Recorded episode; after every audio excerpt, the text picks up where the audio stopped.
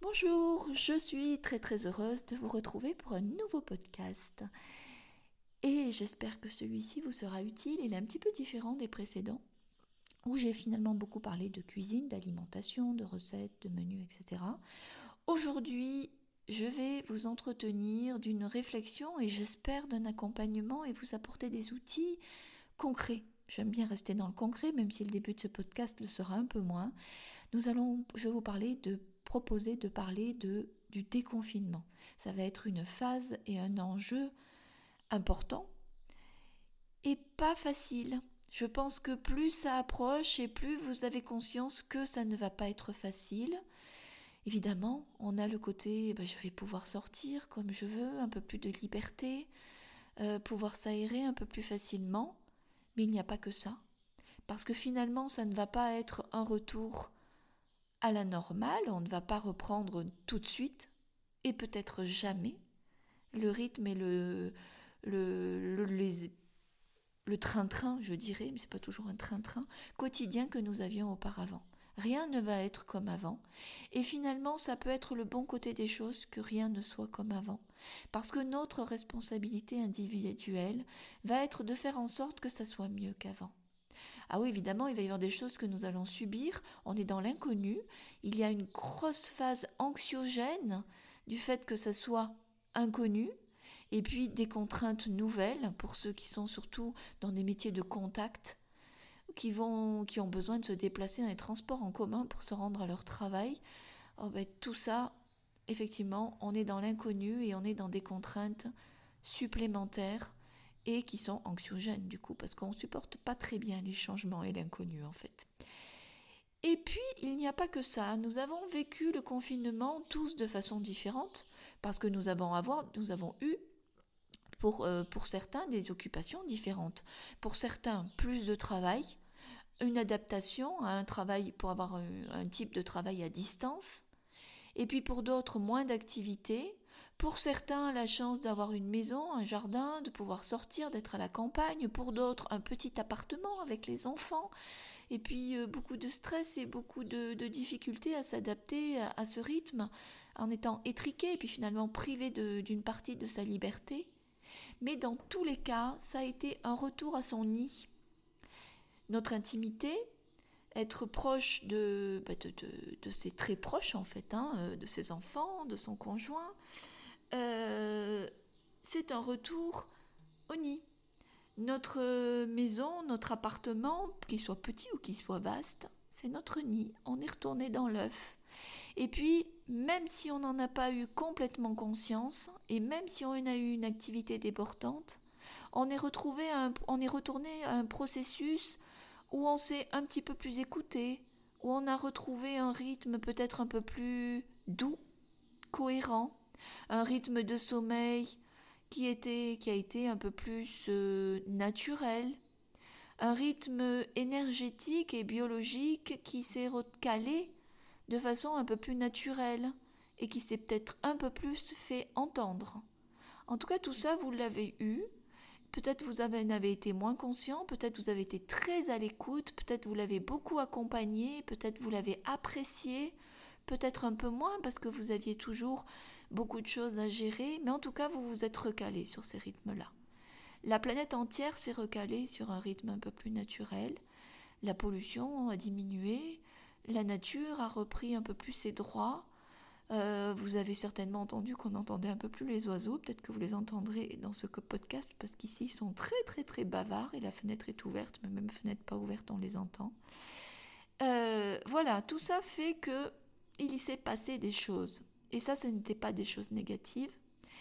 Et aujourd'hui, on trouve tous inquiétant de ne pas savoir vers où on va, un peu de peur, un peu d'anxiété, un peu peut-être de stress positif parce qu'on a envie d'aller vers ça mais quand même, toujours un petit peu d'inquiétude de retrouver dans un rythme, de retourner dans un rythme trop difficile, trop rapide, trop stressant dans le mauvais sens du terme, même si on était heureux d'avoir le rythme de vie qu'on avait, même si on était motivé par ce qu'on faisait, on se rend quand même pas compte quelque part que c'était trop de déplacements, trop de sollicitations, trop euh, de mise en éveil et en alerte de notre organisme de façon chronique. Et ça, on n'en a plus très envie. Et eh bien ça, c'est notre responsabilité individuelle de faire en sorte que ce rythme soit plus adéquat, plus respectueux et plus doux. Alors ça, difficile de dire comment faire. Parce que chacun doit savoir et doit trouver son propre rythme et doit trouver quoi faire. Il ne s'agit pas de ne pas travailler, de ne pas aller au travail. Il ne s'agit pas de ne pas devoir se déplacer quand on doit se déplacer. Mais mettre des barrières quand les déplacements sont à outrance, ça sera votre responsabilité. Dire peut-être, dans le cadre de votre travail, donner des suggestions en disant bah, ça on peut peut-être l'éviter. Des réunions peut-être plus virtuelles, euh, éviter des déplacements quand ils ne sont pas nécessaires. Ça, c'est un confort de travail. Une fatigue qui n'est pas nécessaire, qu'on va éviter, qu'on va pouvoir éviter. Alors ça se fait pas en disant bon non moi je veux pas le faire, oh puis non mince j'en ai marre parce que ça c'est dans le négatif, mais pourquoi pas faire des suggestions? Parce que finalement on s'est rendu compte pendant le confinement qu'il y a quand même une partie de travail à distance qui se passait très bien et dans un meilleur confort et certainement avec plus de productivité, on dirait en tout cas plus d'efficacité et avec moins de fatigue et moins de stress. Parce que se retrouver en réunion perpétuelle pour rien ou en mouline et on se stresse les uns les autres, devoir se déplacer, prendre l'avion, le train, la voiture sans arrêt, euh, ça fait perdre du temps, ça fait gagner en fatigue, ça fait gagner en énervement et finalement on n'est pas très efficace.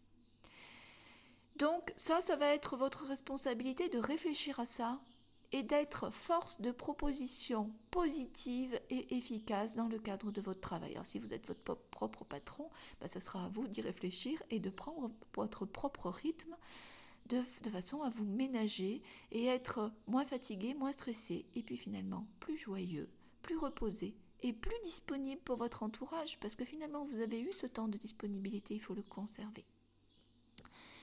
Alors ça, moi je vais essayer de vous donner des petits outils de réflexion pour pouvoir ne pas perdre le fil et pouvoir être force de proposition, pouvoir faire des réformes dans votre vie et aller vers une vie plus respectueuse, plus douce et plus en harmonie avec votre rythme énergétique et biologique.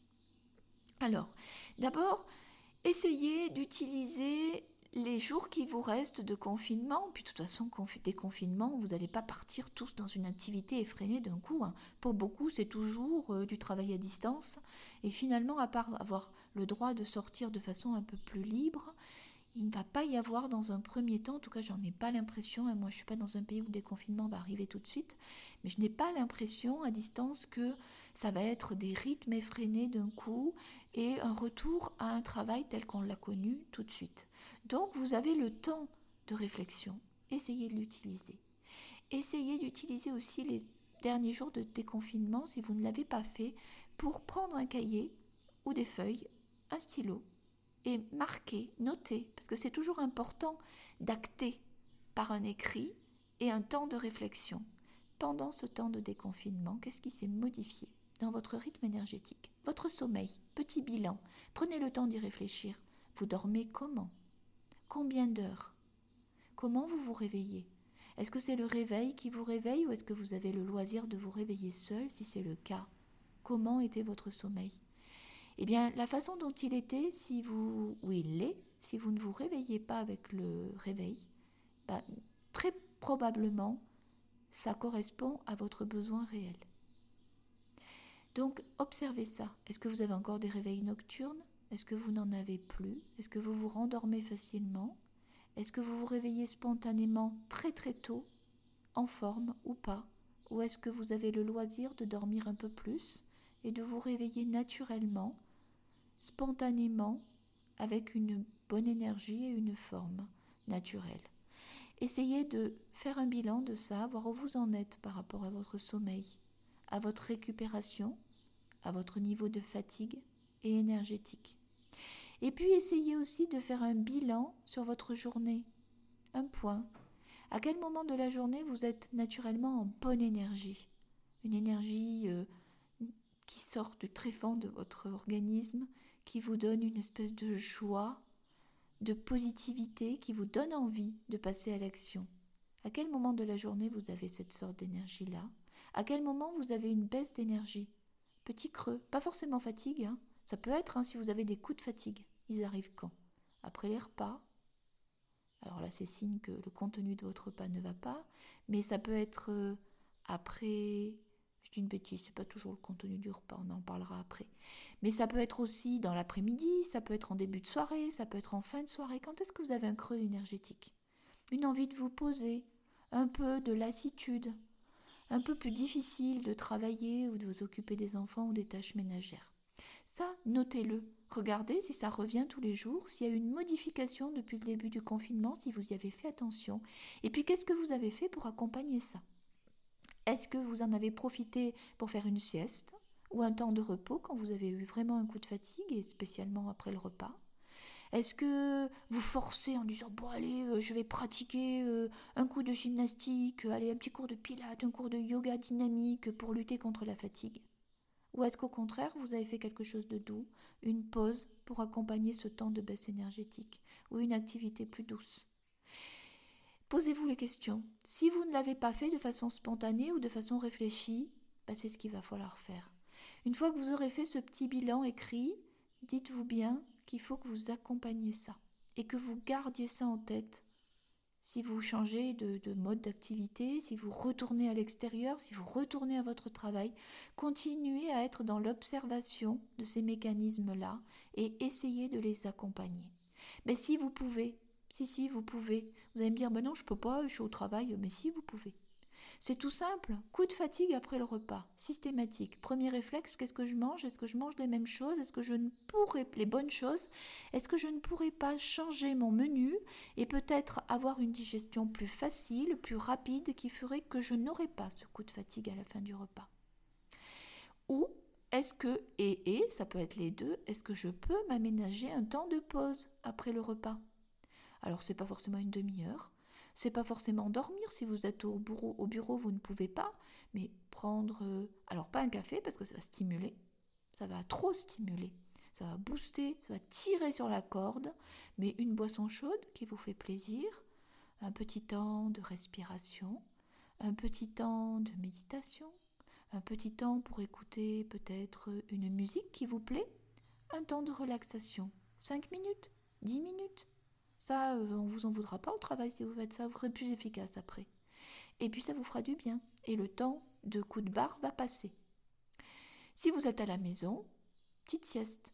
Ça s'impose. Après un repas, il faut avoir un temps de repos pour que la digestion s'enclenche correctement. La, la digestion s'enclenche correctement si on prend son repas en étant détendu et si on a un temps de détente tout de suite après manger. C'est important. C'est pas je mange et hop, j'y retourne. Ah, surtout pas je mange sur le coin du bureau ou en continuant mon travail sur l'ordinateur. Dans ce cas, il vaut mieux ne pas manger. Ça, c'est les premières réformes à faire si vous ne les avez pas faites. Peut-être vous avez fait ça spontanément pendant le confinement. Eh bien, observez ça, notez-le et essayez de garder les bons réflexes. Adaptez ce temps de pause au travail, si vous retournez au travail. Et gardez ces habitudes-là. C'est très, très, très important. Et puis si vous avez une baisse énergétique dans l'après-midi ou en début de soirée, qu'est-ce que vous faites aujourd'hui? Est-ce que vous en profitez pour vous surstimuler? Est-ce que vous allez vous dire oh ben, je sors, je vais marcher, je vais courir, ça me fera du bien? Ou est-ce que vous allez conserver ce temps de pause? Moi, je vous conseille plutôt, si vous voulez vous respecter, de quand vous avez une baisse énergétique, au lieu de vous dire je vais me surstimuler, et puis au lieu de donner l'occasion à mon corps de se recharger et d'avoir de, refaire, de reconstituer pardon, les stocks énergétiques, eh ben vous allez les brûler. Ce qui vous reste, le peu qui vous reste, vous allez les brûler, vous allez vous surstimuler. Vous aurez l'impression de ne plus être fatigué, vous serez juste énervé. Vous allez juste aiguillonner, donner des coups d'éperon comme on fait au cheval sur votre système, votre système nerveux. Vous croyez ça que c'est agréable pour votre corps? C'est juste trop violent. Donc non, vous n'allez pas courir, marcher. Si vous pouvez sortir, respirer, marcher lentement, mais dans un cadre naturel. Pas aller marcher à toute vapeur en faisant de la marche nordique dans la rue. Mais dans un endroit, si vous avez un parc, si vous habitez à la campagne, oui, marchez doucement au moment où vous avez une petite baisse énergétique. Pas un gros coup de barre, hein.